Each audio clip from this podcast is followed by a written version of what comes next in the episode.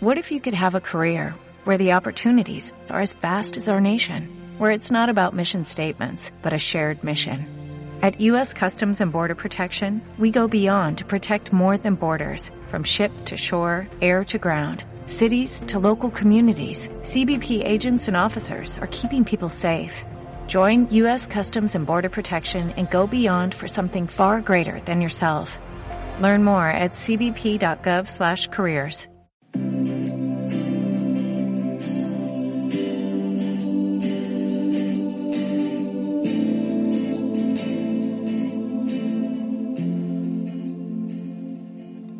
Venid a mí todos los que estáis trabajados y cargados, y yo os haré descansar.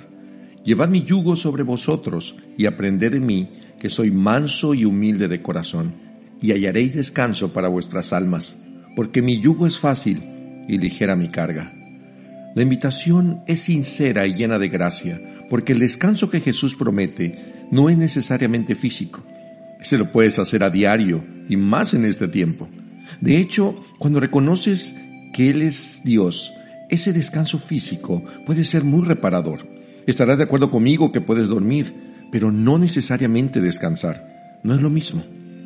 Pero cuando descansas en el amor del Padre y reconoces que Él está en control de todas las cosas, simplemente te puedes expresar como lo hiciera el profeta Isaías. Tú guardarás en completa paz a aquel cuyo pensamiento en ti persevera, porque en ti ha confiado. La invitación de Jesús es hacia el descanso de nuestra alma. Sí, esa que se fatiga en medio de la angustia, esa que se fatiga en medio de la desesperación, esa que se aflige y se contrista en medio del desorden y la apatía, esa que se siente vacía cuando el amor y la esperanza y aún la fe se van.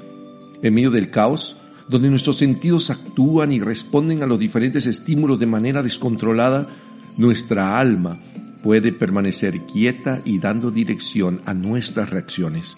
El afán por la vida puede hacerse presente de manera inesperada, pero un alma que descansa en Dios es garantía de dominio propio.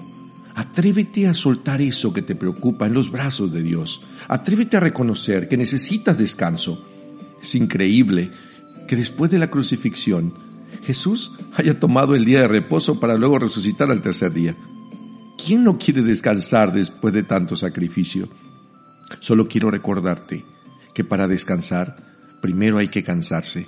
Y un alma que se alimenta de Dios trabajará incansablemente por ser compasiva, generosa, llena de gracia y de amor. Por nada estéis afanosos, sino sean conocidas vuestras peticiones delante de Dios en toda oración y ruego, con acción de gracias. Y la paz de Dios, que sobrepasa todo entendimiento, guardará vuestros corazones y vuestros pensamientos en Cristo Jesús. Descansa en Jesús.